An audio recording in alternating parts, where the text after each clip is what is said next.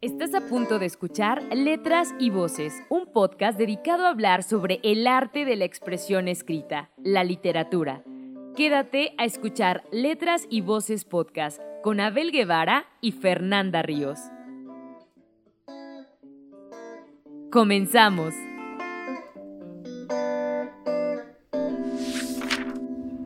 Hola, bienvenidos a un episodio más de Letras y Voces Podcast. Eh, en esta mañana me encuentro con Abel Guevara, quien es mi compañero de micrófonos aquí en este podcast del literario. Y la verdad estoy muy feliz porque justo estamos iniciando un nuevo mes de este 2021, que la verdad le tenemos una expectativa bastante alta porque pues hemos pasado por problemas pues pandémicos, ¿no? Pero eh, me permito saludarle Abel. Eh, ¿Cómo estás? Cuéntanos, ¿qué has hecho?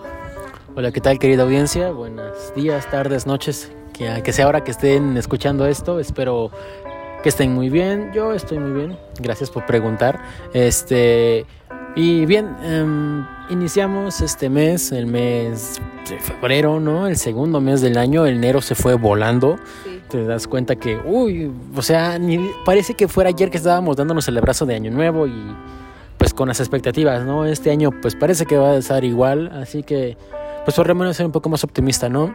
Sí. Em, bueno, pues eh, en este episodio, la verdad, es, llega febrero y febrero suena a amor, amistad, eh, melosidad, eh, híjole, cursilería al 100.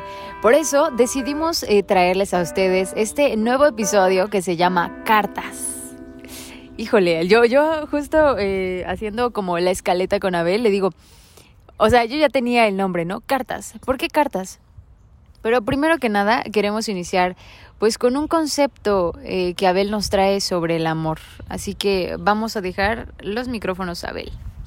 Bueno, em, pues con Fer estábamos platicando, haciendo la escaleta, porque este podcast está bien producido, ¿no? Tenemos este pues toda la, no sé... La parte de preproducción. La parte de preproducción, así una, un día antes, dos días antes, no, pues oye, háblame Meet y ya estábamos hablando. Y eh, pues creemos que para hablar del amor es necesario conceptualizarlo, ¿no? O sea, es difícil conceptualizar el amor. Y pues hablamos del amor, o sea, estoy repitiendo mucho amor. Es muy difícil porque es, perdón, porque es muy complejo. A lo largo de la historia ha cautivado a mucha gente, desde filósofos, escritores, pintores, músicos, etcétera. Y pues Fernanda hablará de los escritores y yo, como ya dije, voy a intentar conceptualizarlo. En, en el paquete en el banquete, este libro donde un montón de filósofos discutían acerca de los temas que los inquietaban, Sócrates afirmó que amamos lo que nos hace falta y cuando lo encontramos lo queremos para siempre. Eso es muy cursi, ¿no? Cuando, cuando encontramos a nuestra media naranja, pues tenemos este sentido, ¿no? De ya me complementa. Sin embargo, el amor pasional se complementa con esto. El, el sentimiento de amor pasional viene del eros, el Eros es el dios romano, fue el dios romano de Cupido y era el que flechaba a la gente y era como un amor pasional, ¿no? O sea, de ahí viene la palabra erótico. Así que, wow. Y pues el concepto evolucionó con más disciplinas como la psicología, la neurociencia. se afirma que son estímulos neuronales, que son las endorfinas y este rollo, ¿no? Claro. Así que, pues, todos sentimos el amor alguna vez.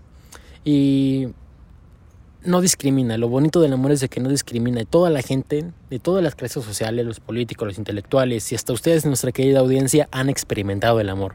Así que pues, vaya, qué bonito mes.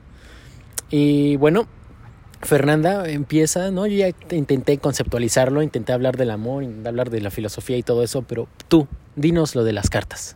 Claro, la verdad es que eh, tocas un tema bastante importante, eh, conceptualizar el amor, ¿no? A veces tenemos una vaga idea y creo que justo en estas últimas semanas con amigos eh, nos hemos hecho como pues una pues aquí una, una balanza entre qué es el amor y, y realmente qué es lo que comúnmente los jóvenes ahora tienen del concepto del amor, Pero voy porque a hablar de eso hasta el final. Sí, ¿eh? porque es, es muy complicado, ¿no? A veces nos dejamos guiar porque, ay, está bonita y, y ya. Y nada más me gusta la. Exacto, exacto. Sí, sí, sí. Eh, lo que yo comúnmente llamo banal, Banalidad. ¿no? O sea, eso realmente es algo que para mí no me interesa, ¿no? Me interesa realmente conocer a la persona. Es. Claro, y, y que como dices tú, en algún momento va a llegar esa parte en la que sientes que te complementa.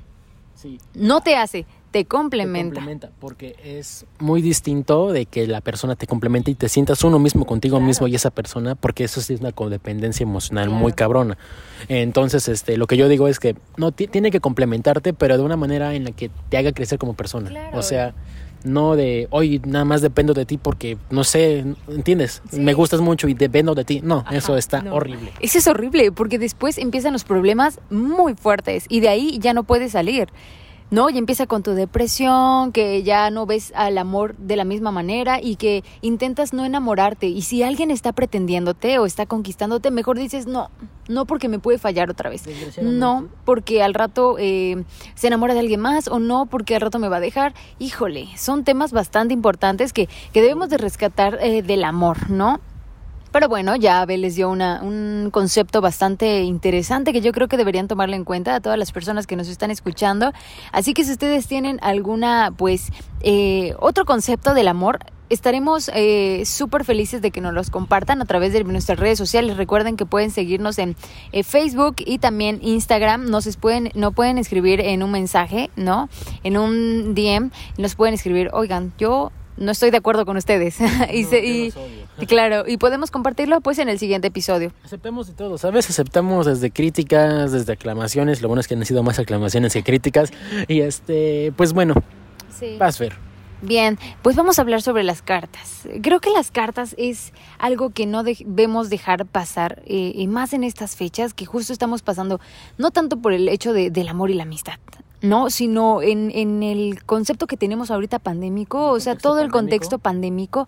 La verdad es que debemos de rescatar todas estas formas de, de poder comunicarnos, de poder decir te quiero, de poder eh, acercarnos a los, a los nuestros y no a los que también están pues lejos de nosotros, ¿no? Porque el tiempo lo tenemos contado.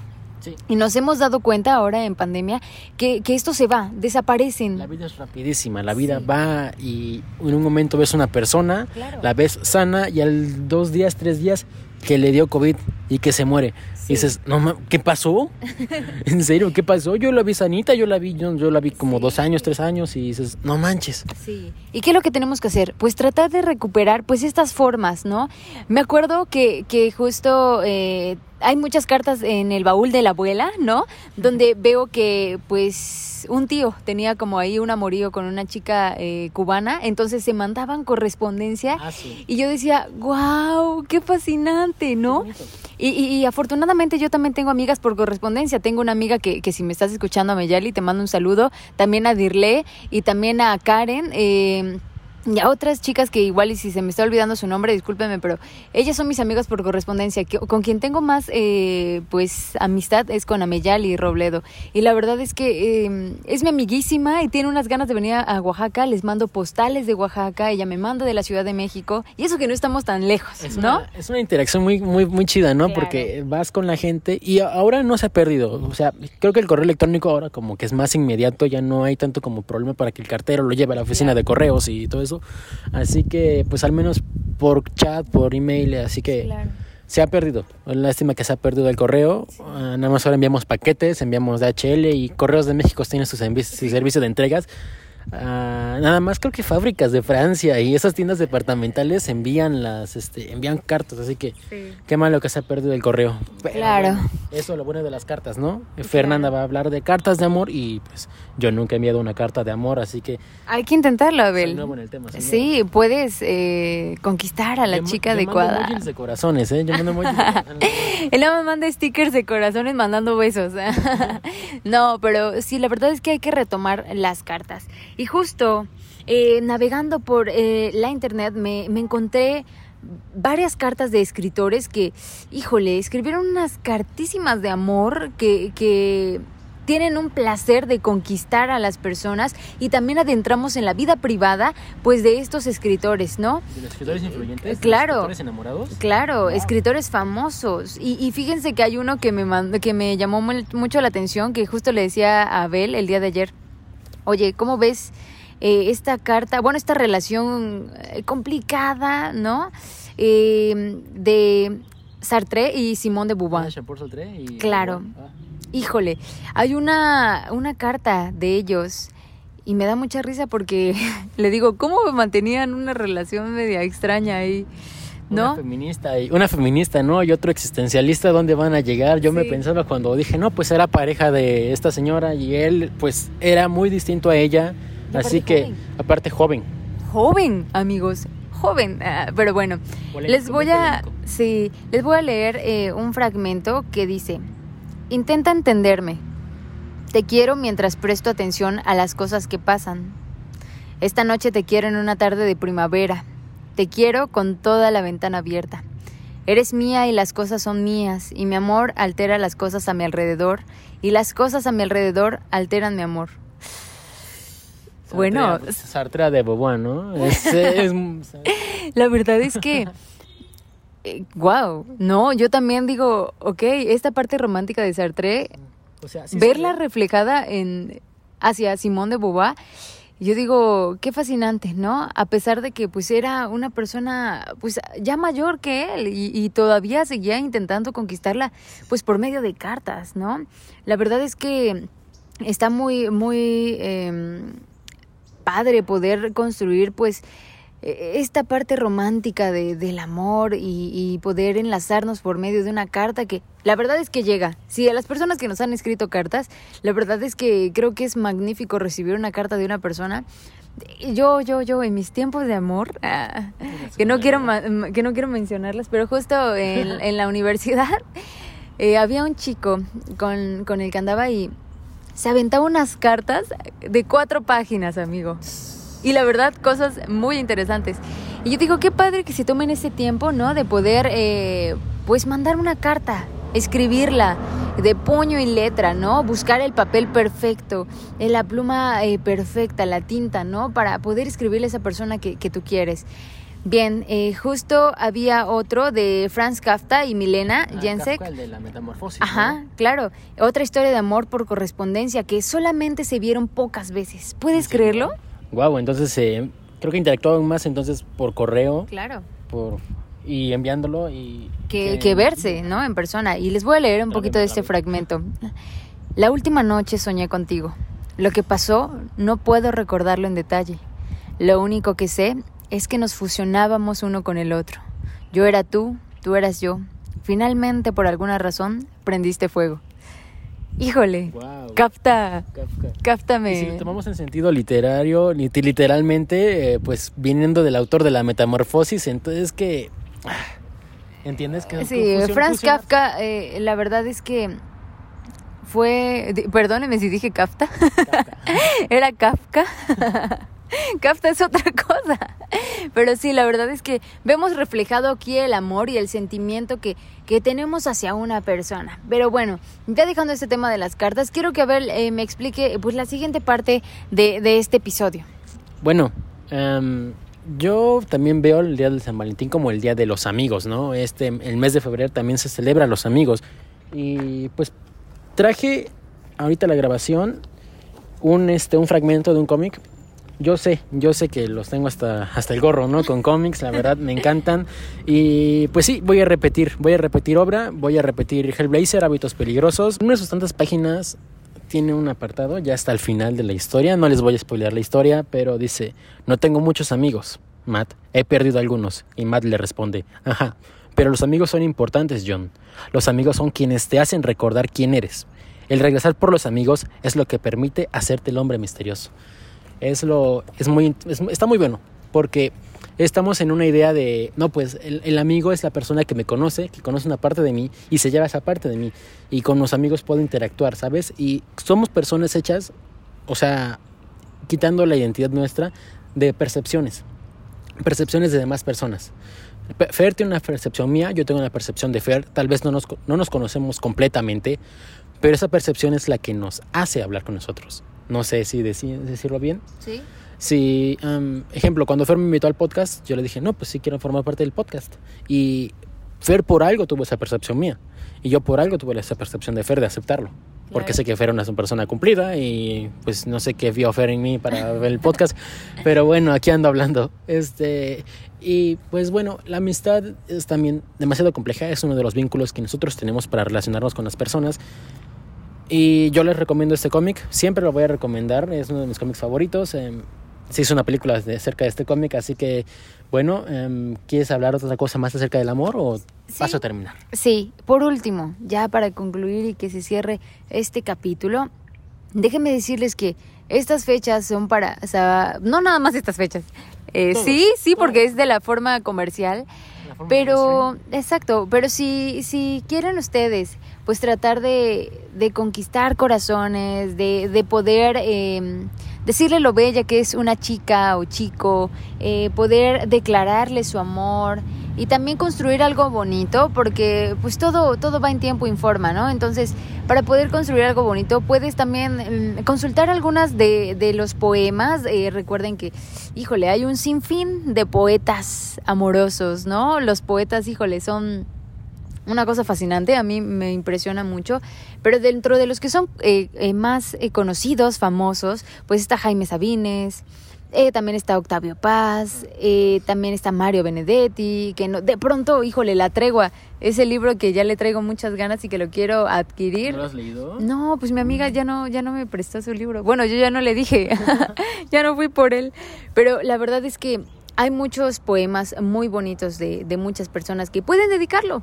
Sí, Nosotros subimos mucho contenido también a nuestras Frases redes sociales, frases. Por ejemplo, hay una frase de una eh, autora que se llama Cintia Said, eh, donde su libro dice Bienvenida sea la herida, se llama su libro. Y bien, eh, hay una frase que dice, y justo cuando dices que ya no estás buscando a nadie, llega alguien a decirte que ya te encontró. Híjole. ¡Újole! ¡Újole! profundo. profundo. Sí, la verdad es que también hay varios de Jaime Sabines, como justo uno que les quiero decir que va así. Tú tienes eh, lo que busco, lo que deseo, lo que amo, tú lo tienes. El puño de mi corazón está golpeando, llamando. Te agradezco los cuentos, doy gracias a tu madre y a tu padre y a la muerte que no te ha visto. A- Te agradezco al aire, eres esbelta como el trigo, frágil como la línea de tu cuerpo. Híjole, Muy la verdad es que ¿no? muy metafórico. Un metafórico, frágil como el trigo, wow. O sea, yo nunca he agarrado trigo en mi vida, pero pues ahora que lo veo, ¿no? Pues una persona puede ser frágil como el trigo. Voy a, trigo. voy a agarrar eso. Claro, y, y la verdad es que está bastante padre para poder dedicar. No dejemos que este eh, 14 de febrero nos apague. Estamos pasando por problemas pandémicos, pero miren, hay que verle el lado positivo, el lado romántico, no hay que dejarlo atrás. Esto va a seguir. El amor es el amor. Hay que ser optimistas. En Hay que ser optimistas, hay que amar, hay que querer, no hay que tener miedo de, de decir que amas, ¿no? De demostrar tu amor, sino hay que buscar las formas y qué mejor que la literatura para poder apoyarnos en esto, ¿no? Entonces les invitamos a que este 14 de febrero, y no nada más este 14 de febrero, sino todo el año, traten de buscar dentro de la literatura la parte romántica, ¿no? A mí me fascina y creo que Abel pues ya, ya está creando aquí unas ideas en su libretita de lo que les va a dedicar a su ser amado. sí, pero bueno, ya terminando, ya mi última intervención, en serio, hay que tener responsabilidad efectiva con la gente porque pues la verdad hay que entender a la gente y pues saber llevar los sentimientos de las demás personas. Y bueno, una de mis lecturas de amor favorita no es un poema, o sea, no es, no es algo cursi, es un libro teórico y es un libro de estos, pues que salió hace como 21 años, en el año 2000, de Sigmund Bauman, se llama Amor Líquido Ok. es de aquellas lecturas para entender cómo son las relaciones humanas en estos tiempos eh, y que su principal característica es la fragilidad, la inestabilidad. Eh, las relaciones son fugaces, no tienen compromiso, son superficiales. La gente tiene una dificultad para amar y esto se da por una sociedad del consumo que encuentra, o sea, en, en las, en las películas, en las canciones actuales, o sea, no estoy diciendo satanizando ni nada, simplemente estoy diciendo un concepto teórico, que se encuentra un amor más des- desnaturalizado y lejano a una concepción tradicional, una concepción de cartas. Ahora pues nada más es Tinder y ya no enviamos cartas. Claro. Yo te creo que hay que rescatar si no todo, porque también muy cursi a mí se me haría, sino que ciertas partes del amor tradicional, ¿no? O sea, las cartitas, que el detalle, igual con responsabilidad afectiva y todo esto. Así que ya terminando, en serio, ya creo que somos muy cursis. Este, ¿Quieres terminar algo, Fer? ¿Quieres terminar este podcast? Sí. Pues bien, eh, para este episodio de cartas, la verdad es que sí, Abel toca justo una parte importante, ¿no? Este amor tan consumista, tan comercial, tan materialista, la verdad es que es un poco complicado. Hay que amar, pero desde lo más profundo, ¿no? Hay que entregarnos en, así como dicen, en cuerpo y alma y dar detalles como son las cartas. Pero igual si es correspondido, ¿no? Responsabilidad afectiva. Claro, obviamente si es correspondido, no engañemos personas. Ay, Dios mío de mi vida. Este, discúlpeme. Pero bueno, muchísimas gracias por habernos escuchado en este episodio más de Letras y Voces Podcast.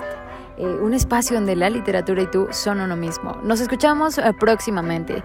Mi nombre es Fernanda Ríos. Mi nombre es Abel Guevara. Besitos, cuídense todos. Recuerden, es 14 de febrero. Eh, respeten la sana distancia. Y este, nada más, no se reúnan muchos, ya saben, estamos en... Amen a la distancia. Amen a distancia. Amen a distancia, sí, sí. Sí. Bueno, pues con esta frase cerramos. Muchísimas gracias. a sanitizar cartas. Nos escuchamos en un próximo episodio. Adiós. Cuídense. Besitos.